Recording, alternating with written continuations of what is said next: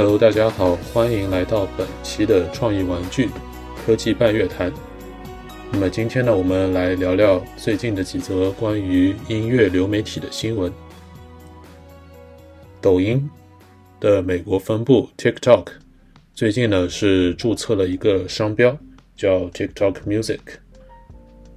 根据专利商标局的文件呢，这个 TikTok Music 的服务将允许用户购买、播放、分享和下载音乐，并且还允许用户创建、分享和推荐播放列表，并且在音乐下面留评论，甚至可能还会有直播音频和视频的功能。这么看起来的话呢，这个 TikTok Music 将会是一个和 Spotify 或者 Apple Music。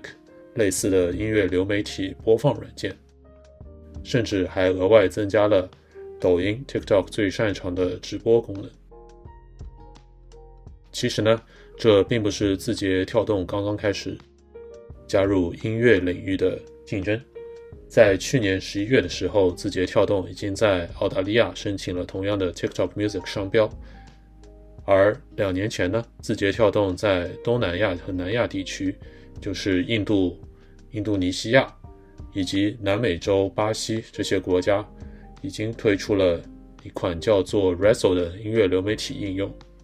Resso 已经具有了 TikTok Music 文件中描述的一些相同的功能。很多分析师都认为，TikTok Music 呢，其实就会是一个 Resso 的改进版本。截止去年二零二一年的十一月。Resso 在上述提到的几个国家已经拥有了超过四千万的阅读用户。让我们来看看 TikTok Music 将会遇到的一些主要竞争者。那么首先呢，就是付费用户第一的 Spotify。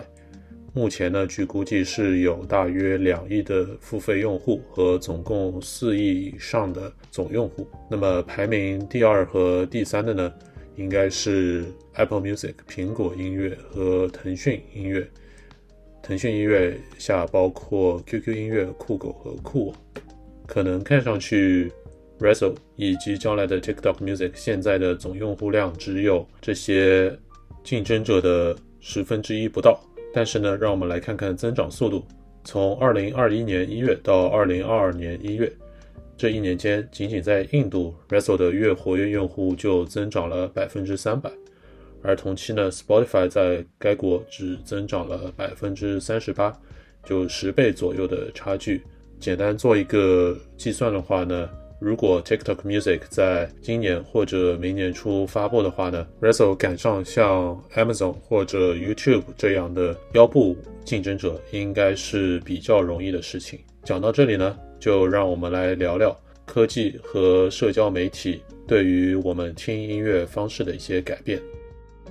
去年年末的时候，有一则新闻：英国著名的歌手阿黛尔在推特上公开向 Spotify 喊话，要求 Spotify 停止在播放界面对专辑进行默认洗牌 （shuffle）。这里的意思呢，就是阿黛尔希望用户在点进一张音乐专辑的时候呢。默认选项是按顺序从第一首开始听这张专辑，而不是默认开始随机播放专辑中的歌曲。他给出的理由呢？这里引用他的话说：“我们的艺术讲述了一个故事，我们的故事应该按照我们的意图聆听。”感谢 Spotify。而 Spotify 呢，后来回复了他的推文，称为你服务，暗示此举是出于好意。讲到这里呢，让我们来聊聊。为什么艺术家他们希望听者能够按顺序来听他们的专辑？在最早的黑胶唱片时代，当时呢，一个听者他将一张黑胶唱片放在留声机上，并且放下唱针的时候呢，并没有技术可以使他能够自由地选择歌曲的位置，所以他只能从头开始听。这个习惯也影响到了之后的音乐媒体。比如像磁带或者 CD，即使后来的技术已经使得播放器能够自由地切换歌曲，甚至实行随机播放的功能，但是大多数的艺术家还是选择将专辑里的歌曲按顺序呈现一个音乐的故事。这里我们来举一些中文世界比较流行的例子，比如最近的周杰伦的新专辑《最伟大的作品》。在开始的时候呢，你就可以看到他的第一首并不是歌曲，而是一段纯钢琴音乐，名字叫 Intro。而他正是希望通过这种偏向古典的方式，来引出这张专辑的主题，也就是致敬历史上那些伟大的艺术作品。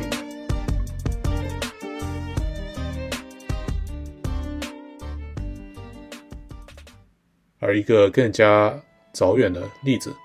就是陶喆的第三张专辑《黑色柳丁》。这里我们可以看到，在第一首歌曲《黑色柳丁》中，陶喆表达了自己心中郁闷的心情。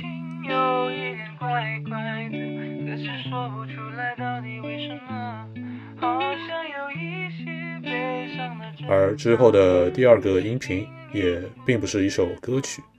而是一段名为《晚间新闻》的音频。在播放了一些晚间新闻的片段之后呢，陶喆开始了他的第二首歌曲《Dear God》。也正是这种传统的用音乐来讲故事的 CD 形式呢，给予了陶喆创作这张 CD 的灵感。用一个新闻片段来串接起这两首歌曲，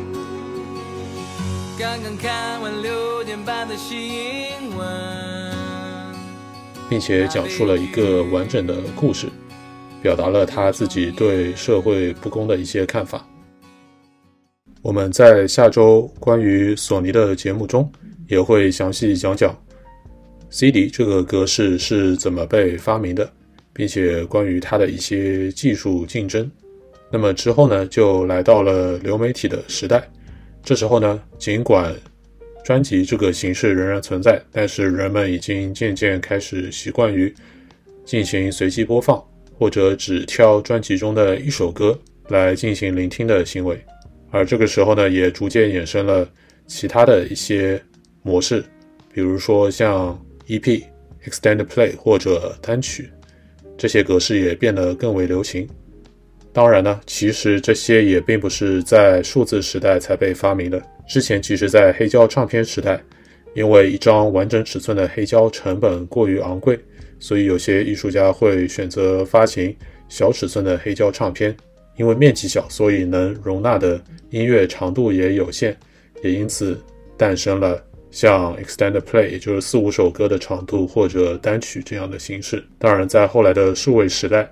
很多艺术家发现，这样可以大大增加他们歌曲的曝光量，也就是为什么我们现在在数字流媒体时代能看到很多歌手都开始选择以发单曲为主。接下来呢，则是来到了抖音或者说 TikTok 的时代。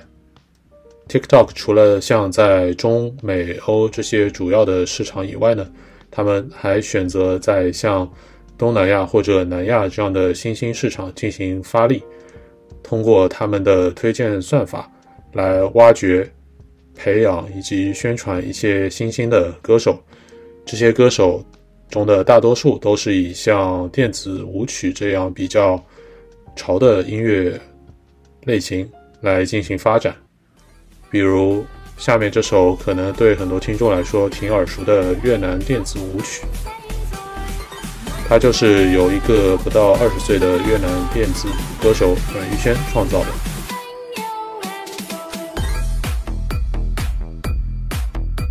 如果 TikTok 真的想推出一个新的音乐流媒体播放软件 TikTok Music，很可能它也会选择与像 Spotify 或者 Apple Music 不同的发展方向，并不是侧重于。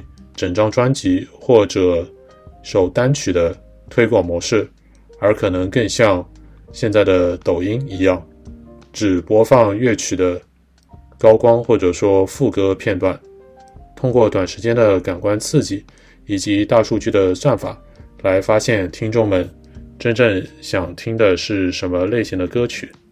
对此，我们也是非常拭目以待，想看看。